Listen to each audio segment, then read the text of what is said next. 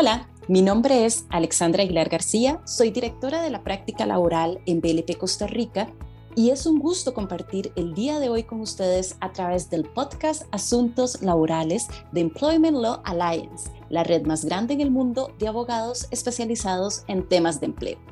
Les cuento que el día de hoy tengo el placer de que me acompañe mi colega Gabriel Arce. Él es asociado en BLP aquí en Costa Rica, quien es experto en temas laborales y con quien realmente tengo el honor de trabajar en el día a día. Hola Gabriel, ¿cómo estás? Hola Alexandra, eh, muy bien, muchas gracias. ¿Usted cómo se encuentra? Muchísimas gracias antes eh, por, por, esta oportunidad. No, muchísimas gracias a, vos que, que, te conectaste y que nos diste este espacio el día de hoy. Y eh, lo mejor es saber que estás bien.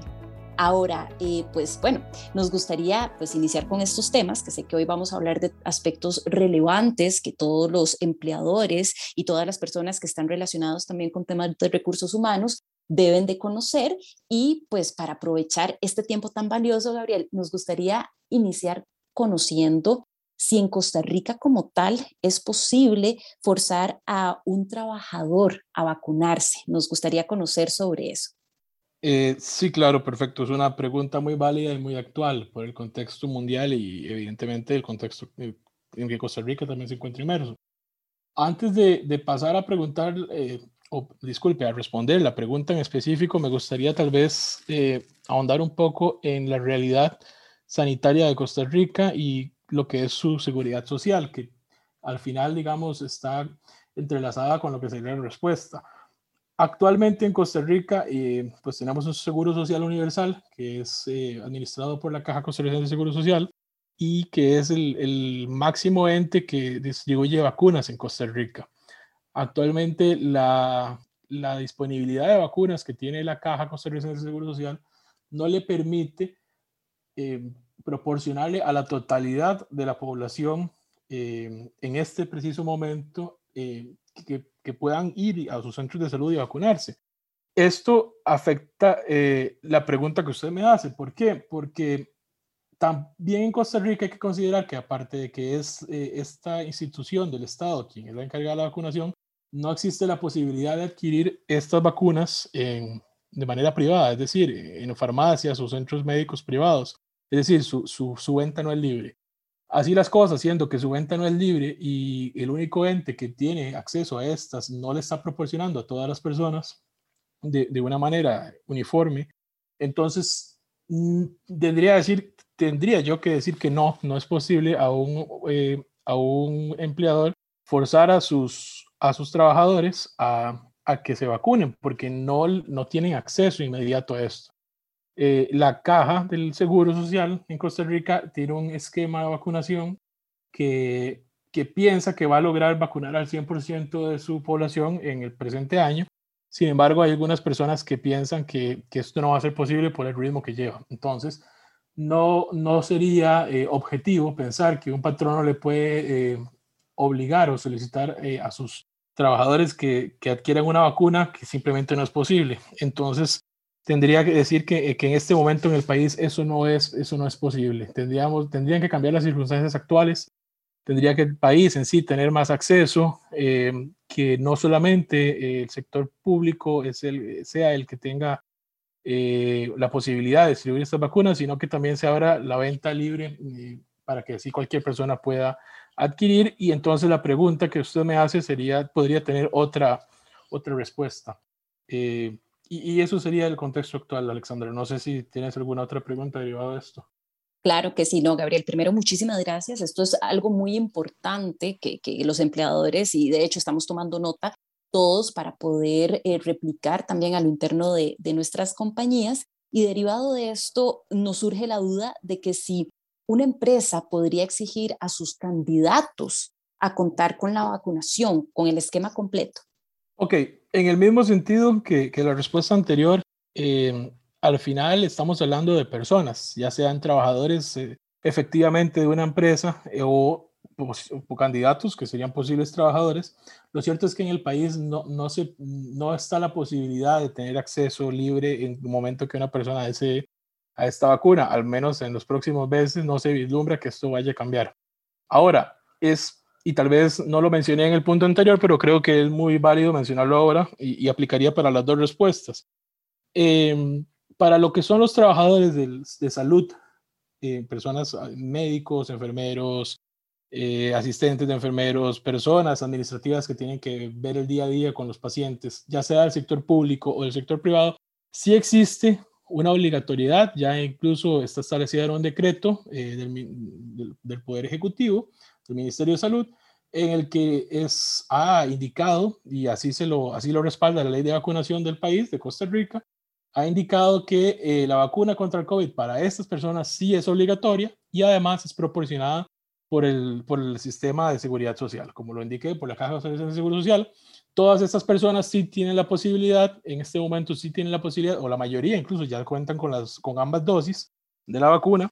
Y entonces, eh, si entendemos la pregunta para las personas del sector de salud, eh, sí, sí es una obligación que estén vacunadas, sí, sí, sí sería posible para su patrono eh, pedirles que estén vacunadas, exigirles que estén vacunadas y para también los, para los candidatos. Ahora, si no estamos hablando de estas personas, de, de este de este sector de salud, que cualquier otro trabajador, no, no sería posible e incluso ahí podrían haber tintes eh, de discriminación o al menos posibilidades de que una persona, un candidato que no sea elegido y se le indique que una de las razones es la de no contar, una de las razones para, por las que no fue elegido es la de no contar con, con la vacuna contra el COVID, eh, él podría alegar que se le está discriminando por, por no haber tenido acceso a una vacuna que ya de por sí el gobierno no le garantiza ni en el sector público ni en el sector privado y eh, podría darse a entender, porque está sucediendo mucho, no solo en Costa Rica, sino en otros países, que eh, se van, eh, muchas personas que sí tienen los medios económicos para hacerlo, toman un vuelo a, a, Estados Unidos, que es el país, digamos, más cercano, al menos en el caso de Costa Rica, y que sí permite la el acceso a estas vacunas de manera privada, entonces podría decir, me están discriminando porque yo no tengo, por una razón económica, porque no tengo los medios económicos, valga la redundancia, para adquirir esta vacuna. Entonces, no, no sería posible en este momento, de, a excepción de lo que son los trabajadores de la salud, que, que un patrono o un eh, posible patrono le, le exija a sus, a sus candidatos de que, que deba tener esta vacuna para ser considerado entre el proceso de reclutamiento. Excelente, Gabriel, ¿no? Muy importante esto que nos comentas. Y vamos a ver, ahora en un escenario en el cual un poquito más positivo pensemos, en el cual pues eh, los colaboradores pues quieren vacunarse y las compañías también tienen mucho interés de que sus colaboradores se vacunen. Eh, ¿Nos podrías conversar un poco sobre quién es el obligado en cubrir este costo de la vacunación, que es un tema también que, que surge mucho con respecto a las preguntas que podrían tener los empleadores? Claro, y, esta pregunta también es muy actual porque está sucediendo en, algunas empresas que tal vez tengan más poder económico que les, eh, les están dando facilidades a sus empleados para, para adquirir estas vacunas en el extranjero. A ver, también esta pregunta habría que analizarla en otros dos escenarios. Es, eh, si ya hay una posibilidad, digamos, de, de, adquirir la vacuna en el sector público en Costa Rica a través de la Caja Costarricense de Seguro Social, o si no es esa, el, si no es ese, eh, si no es ese el escenario y sea el patrono quien de manera privada va a costear el, va a costear esta vacuna, pues eh, creo que ahí está la respuesta. Es eh, al no ser en este momento, y como ya lo habíamos comentado, la vacuna de acceso total y gratuito en el país, lo cierto es que si un patrono le exige, o al menos, bueno, le exige y sus trabajadores aceptan vacunarse, pues tendría que ser él quien cubra el costo de esta vacuna porque como lo indiqué, las, las, las, condiciones actuales no le permiten a las personas eh, poder tener acceso ni en lo público ni en lo privado en este momento. Entonces sería el patrono quien debe cubrir, porque él es el que está poniendo esta exigencia, que en este momento al menos no existe un decreto por parte del Ministerio de Salud que, como sí lo existe para los trabajadores del, del, del sector de salud, para, otra, para otros tipos de trabajadores no existe un decreto o todavía no existe una obligatoriedad para los otros trabajadores fuera del sector salud a estar vacunados. Entonces, al, al, ser que el patrono es el que está estableciendo este requisito, sería él quien tiene que cubrir el costo de esta vacunación. Correcto, y entenderíamos que esto incluye temas de visas, pasajes, hasta hospedaje, eventualmente, ¿correcto? Exactamente, eh, como y como le comentaba, actualmente el país, al menos geográficamente para Costa Rica, el país más cercano, eh, incluso vuelos de dos horas, dos horas diez entre San José y Miami o, u otros estados, eh, digamos que es un viaje corto, eh, es muy común que muchas personas estén yendo a, a, a, estos estados a vacunarse. ¿Por qué? Porque la venta es libre. Sin embargo, sabemos que para, al menos para los costarricenses se le exige una visa para poder ingresar al territorio estadounidense. Entonces, eh, muchos patronos, eh, muchos, eh, considerable, digamos, considerablemente empresas extranjeras o con mucho músculo económico, están costeando, o al menos están costeando parcialmente, o dan incentivos a sus trabajadores para que vayan y tomen algunos días y se puedan ir a vacunar a los Estados Unidos. Eso incluye el costo de la visa, el trámite de la visa, la visa, boletos aéreos, eh, los gastos de hospedaje y alimentación. Incluso algunos, eh, algunos empleadores están reconociendo el, el, salario por los días que les toma a estas personas ir durante el desplazamiento y la obtención de las dosis. Entonces, sí, eh, los patronos que realmente estén interesados en que su, en que su población laboral esté vacunada están haciendo todo este tipo de, todo este tipo de esfuerzos para, para lograr una, vacunación de, de, su población lo antes posible.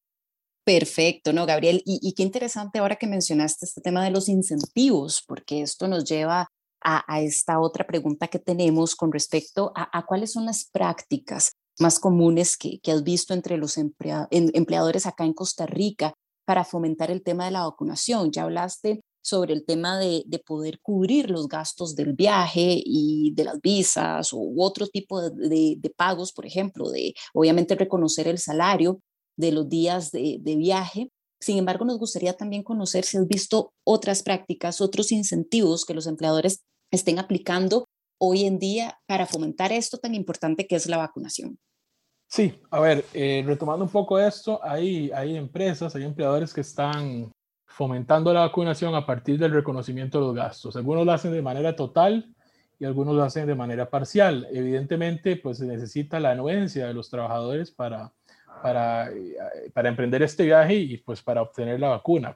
Finalmente es eh, la decisión de ellos y como comentaba, no es un tema que todavía sea obligatorio por decreto. Entonces, aparte de, estos, de, este reconocimiento total o parcial, eh, existen algunas empresas que han contratado a agentes de viaje o personas que planean los viajes, ya sea la parte eh, del desplazamiento aéreo, del desplazamiento terrestre, una vez en los Estados Unidos, y, e incluso eh, en cuáles lugares, cuáles farmacias o centros médicos eh, hay disponibilidad de vacunas, según la casa farmacéutica que las personas estén requiriendo, porque sabemos que en Estados Unidos hay una oferta mucho mayor de, de, de vacunas, de de casas farmacéuticas de la que hay en Costa Rica. Actualmente, actualmente Costa Rica solo se cuenta con la de Pfizer y con la de AstraZeneca, que requieren dos dosis. Eh, en Estados Unidos hay algunas otras marcas que requieren una única dosis y pues eso significa que es un poco más atractivo para las personas que únicamente tendrían que generar un desplazamiento. Hay otras personas, incluso otras empresas que reconocen dos desplazamientos para obtener ambas dosis, en el caso de las vacunas que, que lo requieren. Eh, y como le digo, contratan personas que, que, están a disposición de sus trabajadores para que les hagan un plan eh, de cuál sería su viaje, de cuántos serían los costos, de cuánto sería el tiempo que tienen que invertir en cada lugar, digamos, durante el desplazamiento aéreo, el desplazamiento terrestre, la obtención de la vacuna y algunos otros temas. Eh, hay otras empresas que están fomentando lo que es el financiamiento de esta vacuna, es decir, no lo van a reconocer, pero les están dando, eh, les están dando facilidades de financiamiento a los, a los trabajadores en caso de que ellos deseen ir a vacunarse. Y, y estas son, digamos, las formas más comunes que, que, hemos visto en este momento. Eh, bueno, también existen algunas otras eh, empresas y más de lo que es el, el área tecnológica que están fomentando el, muchísimo el teletrabajo que por sí ya se ha potencialmente desarrollado durante los últimos 14, 15 meses eh, y les están fomentando de que las personas puedan seguir laborando desde cualquier parte del mundo donde puedan tener acceso a estas vacunas y seguir teniendo sin una afectación, digamos, muy severa a sus actividades que podrían desarrollar de manera, eh, de manera virtual, de manera eh, fuera de sus centros de trabajo.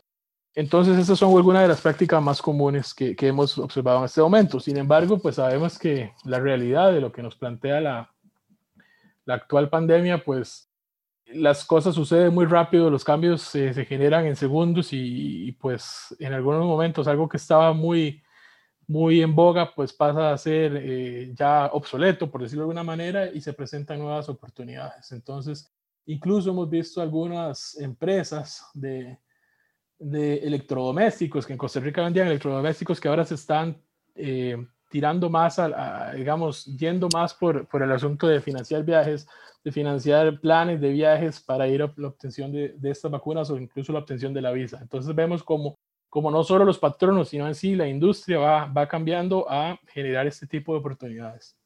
Gabriel, pues muchísimas gracias. Nos, nos queda muy claro el tema del panorama de la vacunación en Costa Rica. De hecho, pues hemos anotado todos estos temas tan importantes, como muy bien lo indicas, eh, la realidad se mueve mucho más rápido que el derecho y de alguna u otra manera el derecho laboral siempre tiene que apegarse a lo que está pasando en este momento. De hecho, Gabriel, eh, te agradezco mucho estas, eh, estas respuestas, estos comentarios y espero pues en algún momento volver a conversar contigo, Gabriel. Muchísimas gracias. No, muchísimas gracias a, a, usted, Alexandra, y a Ela por la oportunidad de poder discutir un poco de estos temas de actualidad y que, que genera muchas interrogantes y que pues sabemos van a ser, van a ser, eh, van a irse respondiendo con el paso del tiempo, pero eh, aquí, aquí estoy disponible para cuando ustedes lo necesitan y de nuevo mi agradecimiento a ustedes. Excelente, Gabriel. Muchísimas gracias. Y pues a todas las personas que nos han escuchado, les recuerdo que también si desean contactar a Gabriel Arce de BLP en Costa Rica o algún otro abogado de ELA, pueden ingresar al sitio web ela.lo. Además, se pueden inscribir para recibir invitaciones para nuestros próximos webinars y podrán descargar los documentos y contenidos de la biblioteca virtual de ELA o accesar al exclusivo Global Employer Handbook, que es un documento sumamente importante y relevante. Y bueno, dicho esto, pues el tiempo se nos pasó muy rápido en este podcast, que fue muy interesante conocer la realidad de la vacunación en Costa Rica y como siempre, los invitamos a que nos sigan escuchando en este podcast de asuntos laborales de Employment Law Alliance, la red más grande en el mundo de abogados laboralistas. Espero escucharlos y hablarles pronto. Se despide Alexandra Aguilar García. Cuídense mucho. Gracias.